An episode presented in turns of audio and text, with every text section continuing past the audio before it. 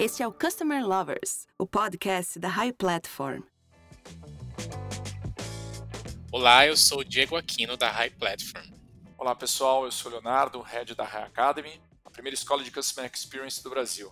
As redes sociais mudaram muito nos últimos anos, né? inclusive mudaram a maneira com que as marcas se comunicam com seus clientes. O SAC 2.0 também é muito mais do que somente atender os clientes, mas também monitorar as reações dos consumidores e reagir a elas o mais rápido possível. Não importa se você vende produtos, serviços ou qualquer que seja a solução. O fato é que seu cliente não é mais o mesmo de tempos atrás. E para conversar com a gente sobre SAC 2.0 e a relação do consumidor com as empresas por meio das redes sociais, temos com a gente a Larissa Ramani. A Larissa é gerente de relacionamento com o cliente na América Latina do LinkedIn. Larissa, seja muito bem-vinda ao nosso podcast. Queria que você contasse um pouquinho da sua história no LinkedIn. Oi, Léo. Oi, Diego. Tudo bem? Bom, primeiro de tudo, muito obrigada pelo convite. É um prazer estar aqui com vocês hoje. Hoje eu trabalho como gerente de relacionamento com cliente na América Latina, é, dentro do LinkedIn. Hoje eu atuo na área comercial, né, trabalhando diretamente com é, empresas de consultoria, recrutamento e seleção. Quando eu entrei no LinkedIn, eu comecei trabalhando como gerente de sucesso né, das empresas. Então eu tratava de fato né, dessa experiência e qual que é o sucesso que o cliente ele ia ter com as ferramentas do LinkedIn. E hoje eu estou aqui atuando na área comercial, também atendendo os clientes, com um outro viés. Larissa, vamos começar com o básico, né? Dentro desse conceito do SAC 2.0, quais são os benefícios que ele proporciona para as empresas e para os clientes também? O SAC 2.0, ele é um atendimento mais interativo, né? Então que traz mais informações e exige uma disponibilidade maior do profissional que está exercendo essa função. E por isso que ele traz, de fato, né, muitos benefícios, mas principalmente o benefício do Omnichannel, né, que é essa estratégia que usa vários canais de atendimento para se comunicar com seus consumidores. E com isso, acaba criando diferentes pontos de contato entre a empresa e o consumidor. E um desses canais é, são as redes sociais, né, que trazem inúmeros benefícios tanto para o cliente quanto para a empresa. Mas antes da gente entender esses benefícios, primeiro é importante a gente entender o que é esperado de uma rede social. Porque uma rede social é um lugar onde pessoas falam com pessoas. Então, o primeiro princípio que a gente tem que saber é que o saque 2.0, ele não pode só mudar de canal, né, e usar a mesma linguagem robótica, porque não é isso que as pessoas querem ver numa rede social, elas querem conversar com pessoas. Então, o primeiro benefício que eu vejo para a empresa, né, do saque 2.0 é a questão da humanização da marca que é você aproximar a marca dos seus clientes, e com isso também já vem um grande benefício de uma melhor prospecção de vendas, né? Porque a proximidade que as empresas elas têm com o público acaba facilitando de fato a interação com futuros leads, porque assim, muitas vezes o saque 2.0, ele também pode ser usado para educar o seu consumidor e convencê-lo de certa forma a comprar, né, a sua marca, o seu produto. Então, não é à toa, por exemplo, que hoje grandes empresas, elas humanizaram os serviços automatizados delas, né? Então, por exemplo, a Bia do Bradesco ou a Lu do Magalu, porque, de fato, a humanização, ela aproxima. E hoje que eu atuo na área comercial do LinkedIn, eu vejo com muita clareza essa importância né, da humanização, que é o, o social selling, que de fato é, é, é você humanizar as vendas, então criar essa aproximação. É, um segundo ponto que eu também vejo como benefício para as empresas é a otimização do tempo. Porque o SAC 2.0, ele usa diversos canais para se comunicar com seus clientes. Então, com isso, você acaba alcançando várias pessoas em menos tempo. E, além disso, as mídias também deixam o atendimento mais rápido e mais dinâmico, né? Porque os clientes, eles conseguem falar com você de onde eles estiverem, né? Não tem um, só um canal específico. E também, por fim, assim, em relação a benefícios para a empresa, mas não menos importante, o SAC 2.0, ele permite com que as empresas, elas antecipem eventuais crises e problemas que possam surgir, porque se você faz um bom monitoramento, né, das menções que são, que são feitas nas redes sociais, você consegue entender onde que está a cabeça do seu consumidor, do seu cliente e prevenir crises que poderiam acontecer caso você não tivesse essa informação com antecedências. E às vezes as crises elas realmente elas vão acontecer mesmo que você teve esse monitoramento, mas você já vai ter um plano de gerenciamento para essa crise. Então isso é um benefício enorme para é, as empresas. E aí, falando em relação é, a benefícios para clientes, né? É, eu, como cliente, vejo muitos benefícios, mas principalmente o fato de que o cliente ele tem um lugar e ele tem um espaço para ser ouvido, né? Ele sabe que ele vai ser ouvido porque essa é a estratégia que a empresa está usando. Então, assim, é, você tem um dinamismo e uma rapidez maior de resposta das empresas, porque você tem formas diferentes de chegar até a empresa. Então, assim, se bem feito, o saque 2.0 ele realmente pode alavancar uma empresa, porque quando você abre essa via de mão dupla entre você e os seus consumidores, você além de tirar as dúvidas, né, você fideliza, recolhe opiniões, é, testa novos produtos, e aí você aproxima as pessoas aos poucos do seu negócio, criando um impacto positivo, né? E Larissa, como fazer a gestão desses dados e oferecer um atendimento mais preciso utilizando o SAC 2.0? Quando a gente fala de gestão de dados, eu já penso direto na estratégia de monitoramento da marca, né? Que é quando você monitora as menções espontâneas da marca, sejam essas menções positivas, negativas ou até mesmo neutras, né? Porque com esse monitoramento, você consegue extrair vários insights, tanto de dores como também de é, pontos de satisfação dos seus clientes, para alimentar também é, o seu site, conteúdo, publicações nas redes sociais. Então você começa a criar conteúdo mais relevante e com menos esforço, porque você já conhece o seu público, né? O que reduz inclusive a necessidade e o volume do atendimento, porque dessa forma você antecipa muitas situações que a maioria dos seus clientes trazem com frequência. Mas é muito importante, quando a gente fala de, de gestão de dados e principalmente de monitoramento das redes sociais, ter uma estratégia de monitoramento constante, né? Porque as redes sociais, elas são muito dinâmicas. Então, assim, essa estratégia, ela precisa acompanhar esse dinamismo.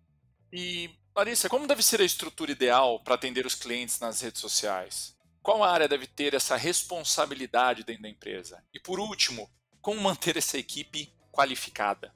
Olha, Léo, eu sou bastante suspeita para falar, né? Porque eu sou relações públicas de formação. Então, assim, na minha opinião, o relações públicas de fato é o mais qualificado para cuidar do atendimento ao cliente, porque ele entende, né, da importância de tratar de cada um individualmente, entende quais são os públicos de interesse, além de ter também o conhecimento de prevenção e gerenciamento de crise, né? Que, como a gente falou, é um benefício muito grande no atendimento do SAC 2.0.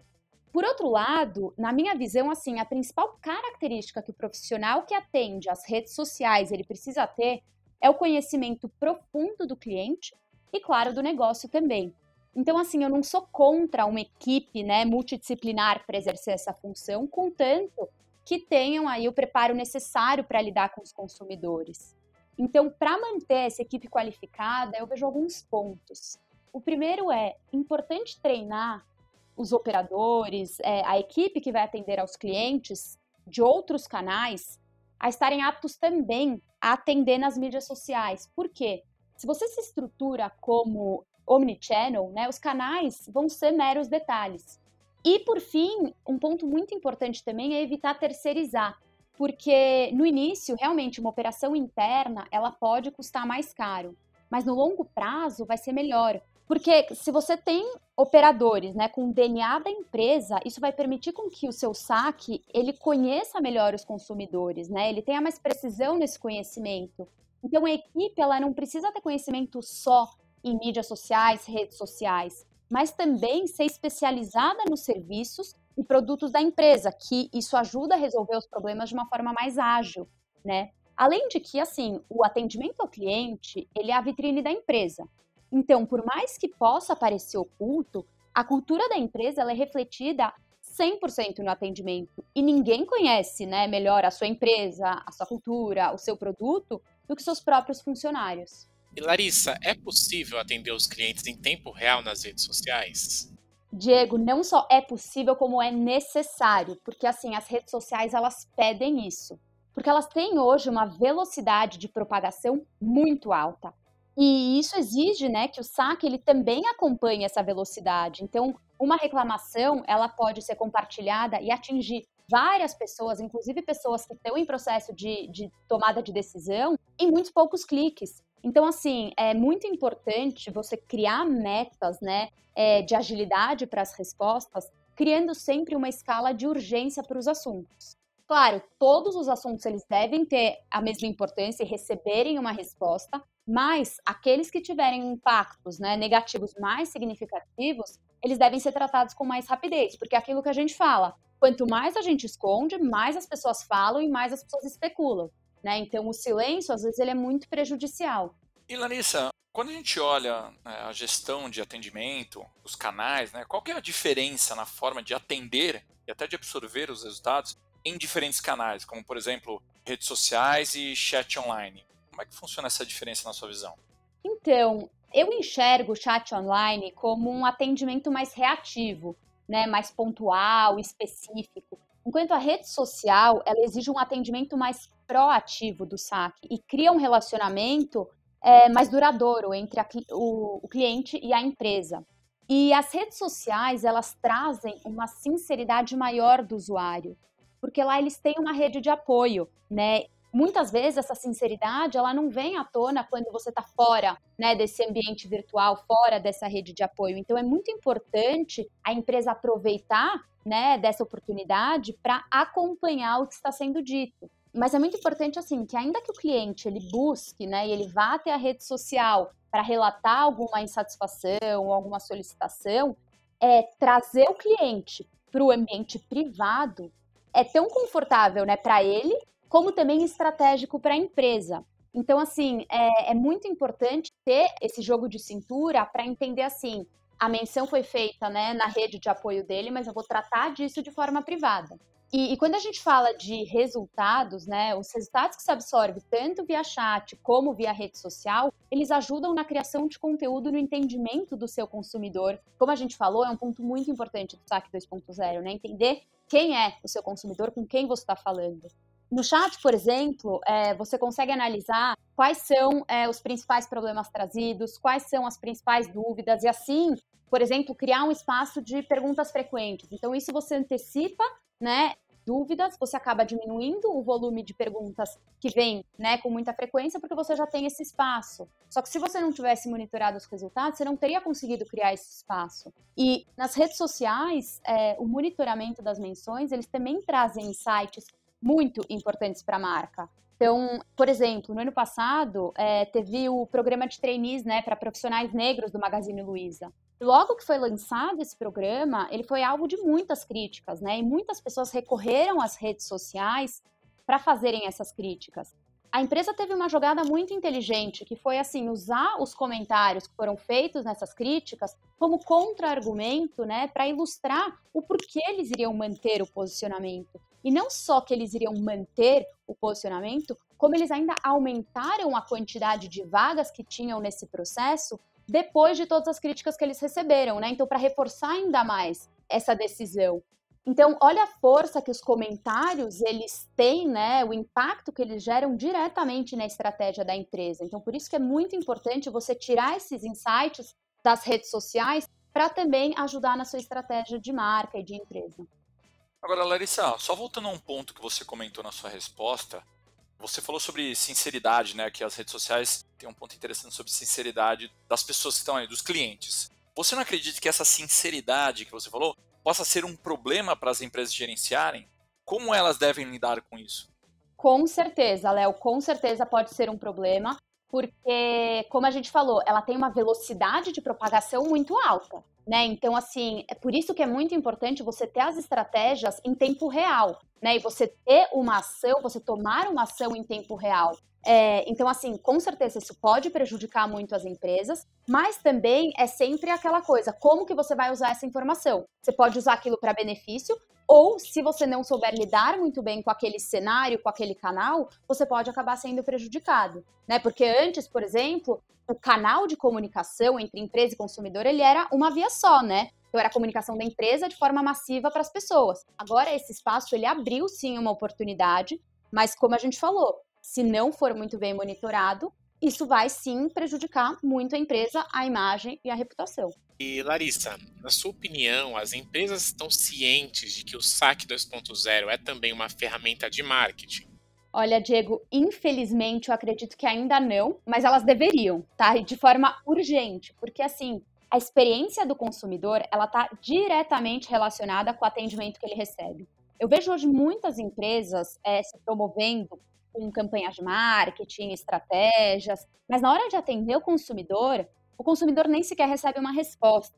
Então, essa má experiência, ela enfraquece muito as estratégias do marketing. Antes da pandemia, inclusive, eu estava organizando uma viagem e eu fui ver alguns hotéis, né? E sempre que eu vou ver hotel, eu dou uma olhada no TripAdvisor para ver os comentários. E uma coisa me chamou muito a atenção.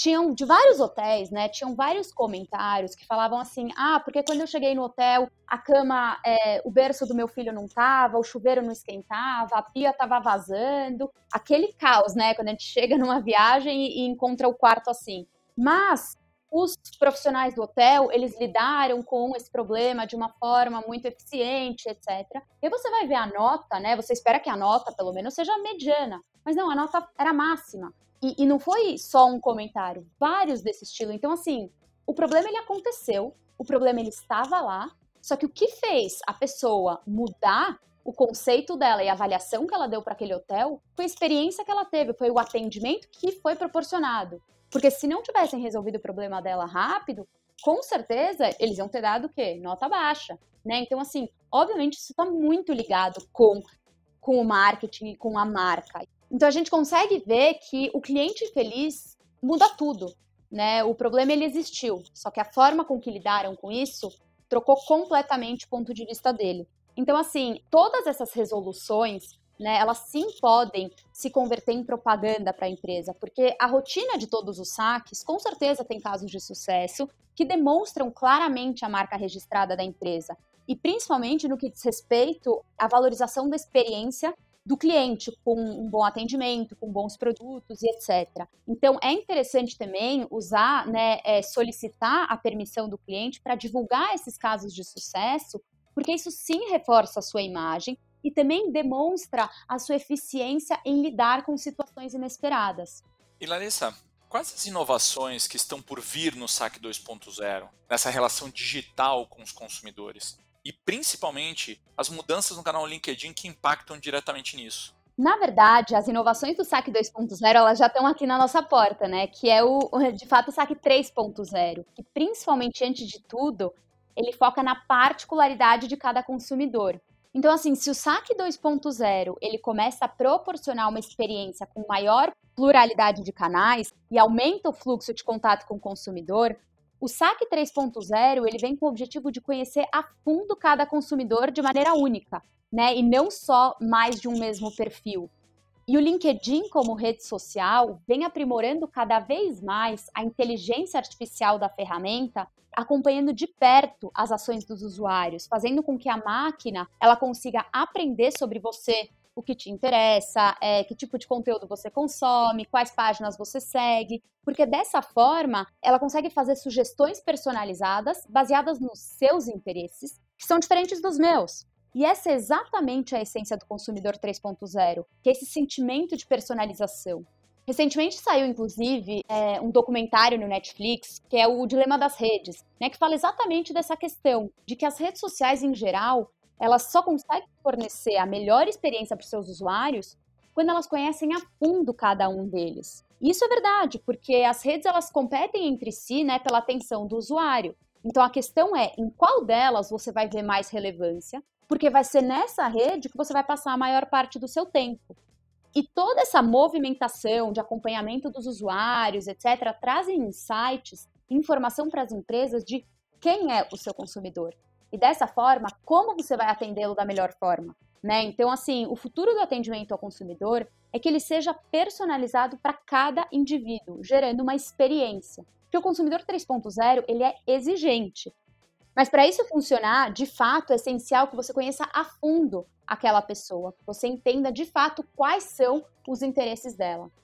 Larissa, muito obrigado pela sua participação. Você trouxe muitos insights sobre o saque 2.0 e eu tenho certeza que vai ajudar muito a nossa comunidade de Customer Lovers. Fique à vontade agora para você deixar um recado final para quem está ouvindo a gente.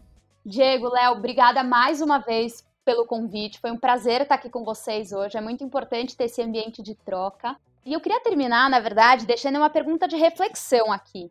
Então, assim, o que a gente falou muito hoje é toda empresa quer fornecer uma boa experiência para o seu consumidor. mas o quanto que você investe para trazer a melhor pessoa para atender os seus consumidores? É importante, né, a gente refletir sobre isso no momento de traçar uma estratégia porque é isso que vai definir de fato se você vai conseguir ou não gerar a melhor experiência para o seu cliente. Então, eu vou deixar essa pergunta aqui de reflexão para os nossos ouvintes. Muito bom, pessoal. E caso vocês queiram sugerir algum tema, quem está seguindo a gente, acesse nossas redes sociais da High Platform e mande para a gente. E também comente sua opinião sobre o nosso podcast. Até a próxima, pessoal. Até a próxima, pessoal. Você acabou de ouvir o Customer Lovers, o podcast da High Platform. Dá uma acessada no nosso Instagram, arroba High Platform BR. e se liga no conteúdo que rola por lá.